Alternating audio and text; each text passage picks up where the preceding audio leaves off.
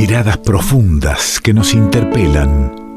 Historias de nuestra gente, de nuestra tierra. Historias silenciadas que resuenan originarias y diversas. Hay otras voces en el revuelto.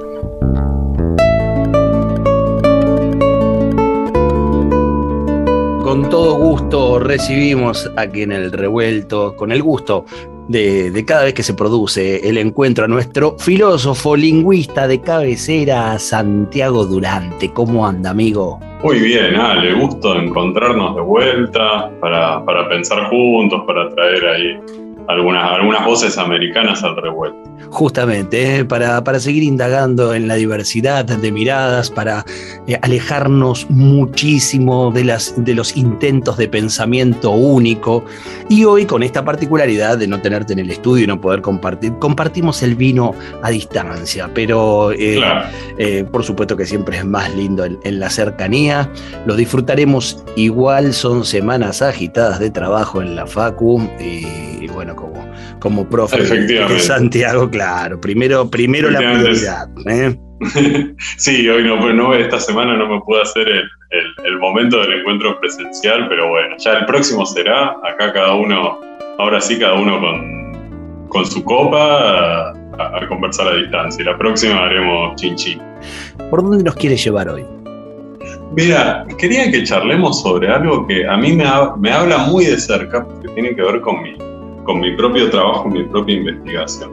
Eh, yo hice un trabajo de campo muy largo sobre, con una comunidad indígena que son los Ayoreo, que es una comunidad indígena que habita el Chaco paraguayo y boliviano.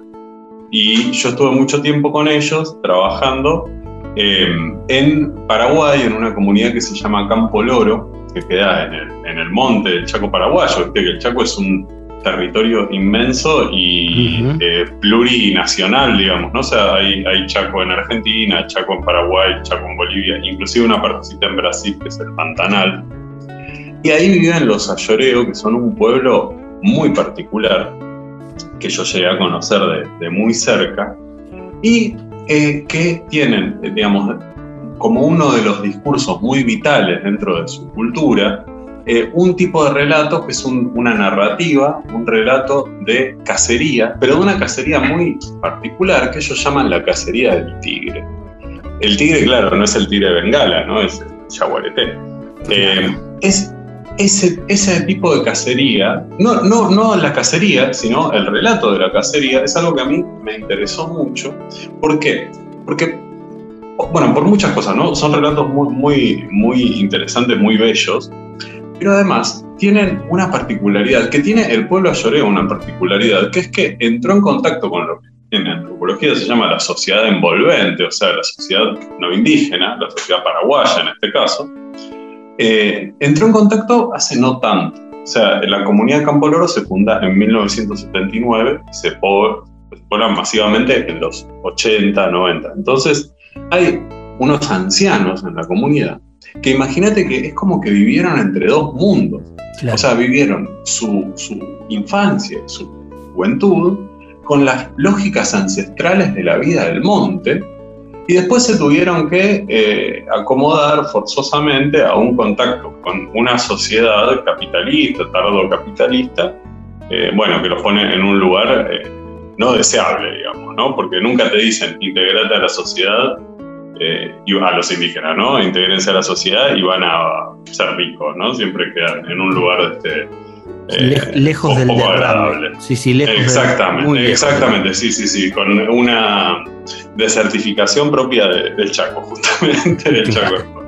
Este, así que bueno, pero ¿qué pasa? Entonces estos ancianos cuentan unas historias sobre un hecho que ya no existe. El hecho porque el jaguarete está, es un animal en extinción, que ellos respetan un montón, entonces ellos entienden que eso no se casa más, pero recuerdan lo que pasaba antes, antes del contacto con los blancos, cuando se cazaba este tigre de una manera ritual, o sea, se, se, iba a la casa del tigre como una especie de paso a la, eh, a la adultez para, para los, los, jovencitos varones a lloreo, y que de alguna manera, eso ya digamos, es algo que, bueno, charlando mucho con ellos he identificado, que de alguna manera significaba no solo el inicio, digamos, el inicio de la participación de estos jóvenes en, el, en, en la vida adulta, sino también una puerta de entrada pensemos en estas lógicas del monte, estas lógicas ancestrales a la vida política también.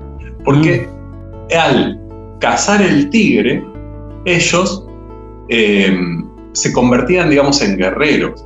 Y para ser guerreros, eh, eh, digamos, y el hecho de ser guerreros los habilitaba luego, por ejemplo, ser, poder ser un líder o ser un miembro del consejo. Entonces era un rito de pasaje a la adultez y también de alguna manera a la vida política. ¿Por qué? Porque el, soldado ayoreo guerreaba eh, pintado de negro y con un adorno plumario y de piel de yaguarete, justamente. Entonces, ¿cómo obtenía este, eh, este adorno que se llama el ayoí? con, bueno, cazando al tigre, ¿no? Y el tigre actualmente no se casa, pero sí que se cuenta cómo se casó al tigre, y es un momento, digamos, de empoderamiento de este narrador que eh, realmente se convierte en una fuerza de la naturaleza. Y hay que verlos, a estos ancianos que uno ve por ahí, parece que, se desarman, ¿no? Cuando vienen con su bastón caminando. Y en el momento de contarte la cacería del tigre se personifican y es un teatro con una kinesis, con un movimiento muy grande, muy acompasado, eh, teatral realmente, en donde ponen en escena esta, eh, este evento de cacería y realmente el, el, tipo de narración es muy particular porque es una narración en donde están todas esas voces, digamos, es, es muy vital, son, está muy como gritado, digamos, el tipo de, de historia y es muy recurrente. Una cosa porque uno diría, y Santiago es, un relato épico, evidentemente, ¿no? Eh, totalmente. Es, es eh, escucharlo, ellos, ellos te transmiten justamente toda la, la tensión y el momento de esa cacería, que es una cacería colectiva. Salen de, de, a muchos, porque justamente uno dice, bueno, esta es una narrativa muy propia de los ayeres. Bueno, ¿por qué? Porque puede identificar rasgos comunes, o sea, lo cuentan distintos narradores, cuentan distintas historias, pero lo cuentan parecido, ¿no? Entonces, por ejemplo, lo que identificamos es que siempre arrancan muy parecido estas historias. Por ejemplo, te voy a hacer eh, ejemplo de tres y va a ser qué, qué parecido. Uno empieza diciendo, Yatata, usted, katay, chiote, yokenanike. Eso significa, voy a contar a él, él soy yo, ¿no? Él parece una cumbia, dice él soy yo. Le voy a contar a, él, a esa persona, que, que, pues soy yo que estoy con el grabador ahí, sobre eh, eh, cuando un tigre se acercó a nosotros. ¿no? O sea, le dice de qué va a hablar. Eso lo dice de Javi, que un, un anciano narrador. Y otro, Kohane, me dice, em.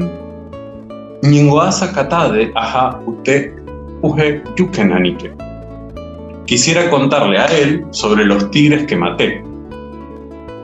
¿Ves que? O sea, eligen casi lo mismo. Eso es formulaico, es como cuando uno dice, eh, había una vez eh, en un lugar muy lejano, ¿no? Entonces uno dice, ah, esto es un cuento maravilloso, infantil, sobre, ¿no? De, dragones y princesas y todo esto, ¿no? O sea, ya la fórmula de apertura nos invita a un tipo de género en particular. Acá ocurre lo mismo con eso, ¿no? Jonoine dice eh, a José Mojeingo, voy a prepararme para la historia, ¿no?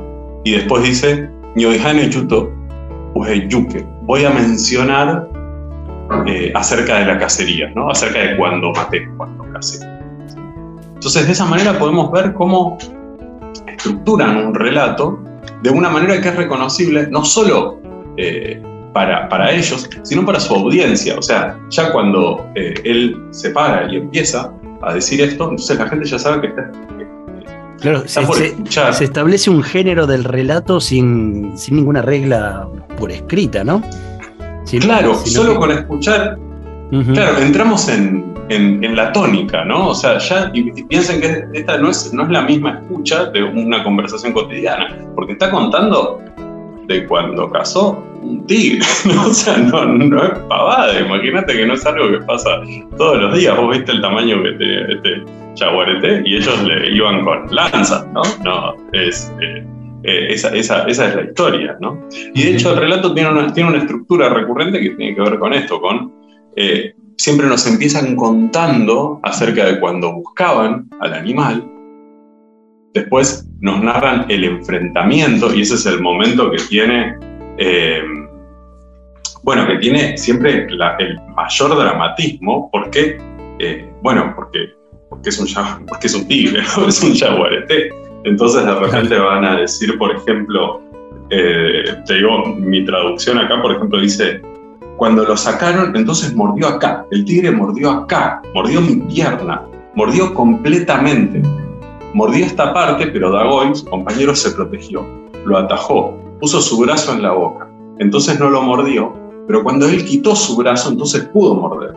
Entonces mordió mi cabeza completamente bueno, no la mordió, pero la rajuñó. Es como maneja la tensión y nos lleva a un momento en donde se están esas personas jugándose la vida realmente eh, en un evento eh, simbólicamente muy cargado, porque este tigre eh, es central dentro de la simbología lloreo. O sea, el, tigre es el, es, es el primero que deviene animal. Hay una, una historia eh, que se cuenta de origen, en donde se dice los, los hombres, o sea, las personas eran animales y los animales eran personas, no estaba esa indeterminación. Y el primero que deviene animal y forma de la naturaleza, se separa de la humanidad, es el tigre. Entonces, de alguna manera, el tigre está simbolizando todo el entorno natural, todo el monte. Y ese momento es un momento de afirmación de su condición de, de persona, porque ser ayoreo, o sea, la palabra ayoreo significa persona. O sea, Ayorí es persona. Eh, qué, interesante, e incluso imagino la carga, ¿no?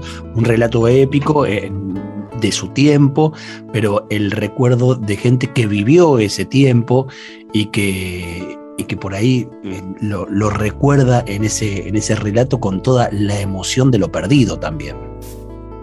Efectivamente, y, con, y yo creo que o sea, con, como vos decís, con algo que ya, que ya no existe, porque esa práctica no existe, pero a la vez hay algo muy importante que existe, que es el relato. Entonces, de alguna manera ellos, vos notás que en el momento de contarlo, están poseídos como por un número, o sea, están, están poseídos por un espíritu, porque están recreando algo que no vive en la práctica, o sea, ese animal está protegido y ellos entienden y, lo, y lo respetan, me parece muy bien, pero vive en el lenguaje, vive en la cultura. Por eso siempre, siempre decimos, ¿no? O sea, no, no, no es una actitud nostálgica decir hay que proteger las lenguas, las lenguas en peligro, sino que si perdemos estas lenguas, perdemos cultura, porque la cultura no solo vive en las prácticas, vive en el relato de las prácticas. Esas prácticas están vivas porque existe este momento de charla, de contarlo y de narrarlo eh, y ahí se ve toda esa pulsión. O sea, siento que hay algo de la misma chispa que esta persona vivió en ese momento de altísima confrontación donde se estaba jugando la vida,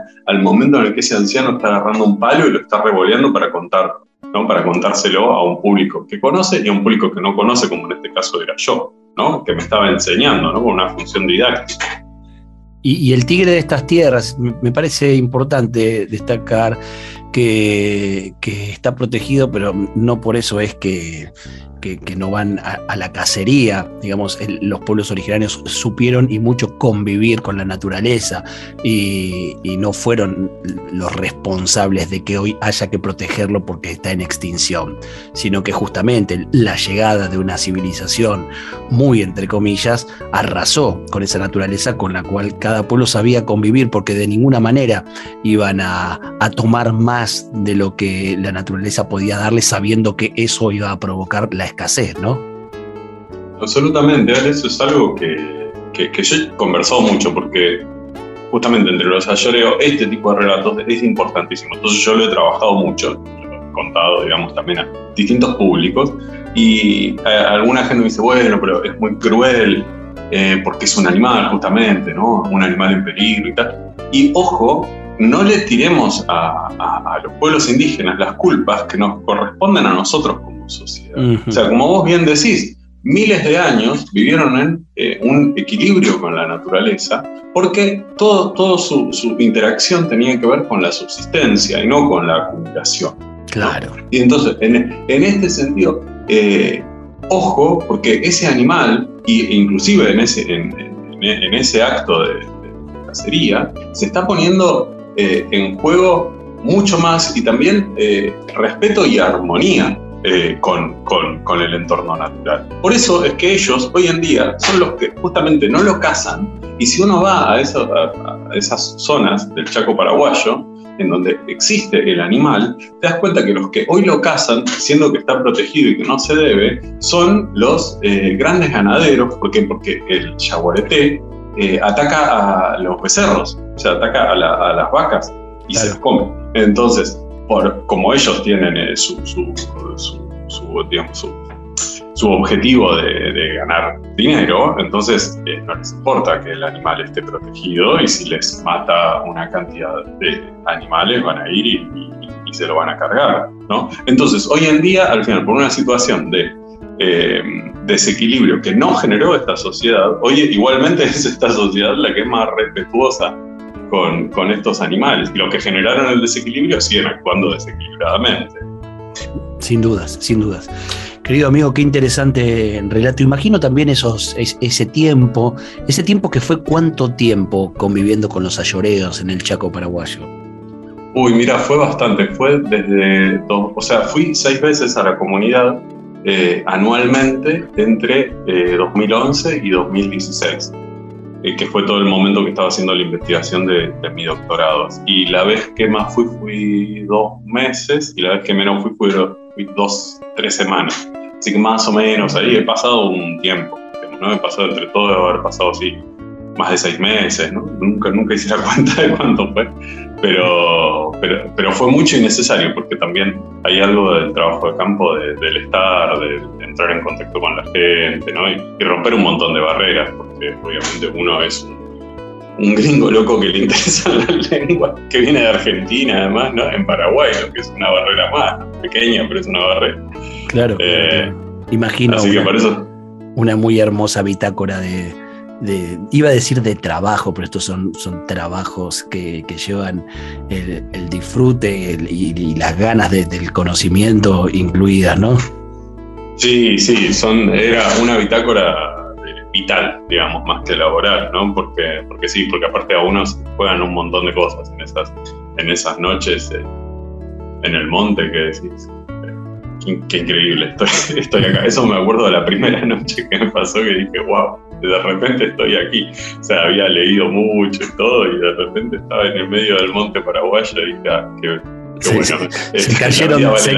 se, cayeron, todos los libros ahí de, esa, de esa muy linda bitácora de, mm. vida, de esa experiencia. Hoy le robamos un poquito a Santiago y nos metimos en los relatos a lloreos, de la cacería del tigre, ¿eh? las miradas, las diversas miradas vivas gracias al relato, a la palabra y también a que, ¿por qué no?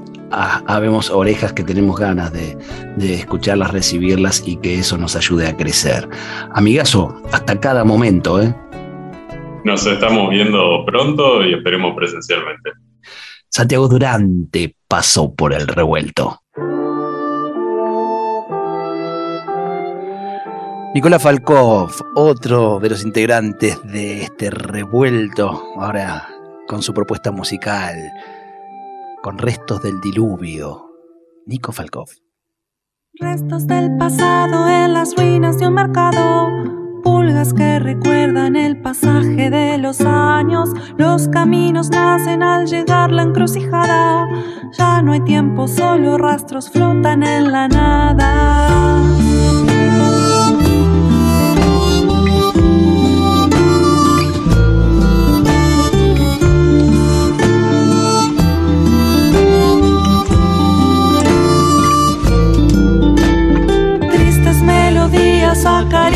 Mis oídos. Una estrella brilla con la luz de hace mil siglos. Cielo que no es más que un pergamino del pasado. El futuro nace del presente en nuestras manos. Bajo este sol late en algún lugar. Un corazón en el desierto. Atrás, no hay nada más, solo el presente se puede cambiar y respirar al despertar, todo es nuevo. Hola, ¿cómo están? Les habla Nicolás Falkov, para algunos conocido también como el viajero clandestino. Y bueno, quería invitarlos, invitarlas el 28 de octubre a un concierto que después de muchos años estaré compartiendo en Buenos Aires, después de muchos años sin tocar ahí en la, ciudad de Buenos Aires. Y junto a mi hermana, Maga Falkov, estaremos recorriendo algo del repertorio de la insurgencia del Caracol y algo también del repertorio de Maga Falkov este, propio. Así que bueno, en dúo, en formato dúo, un momento acústico e íntimo para encontrarse y compartir música en Circe Club de Arte. Toda la info la pueden encontrar en la agenda revuelta, por supuesto. Revuelto de radio. El todo es más que la suma de sus partes.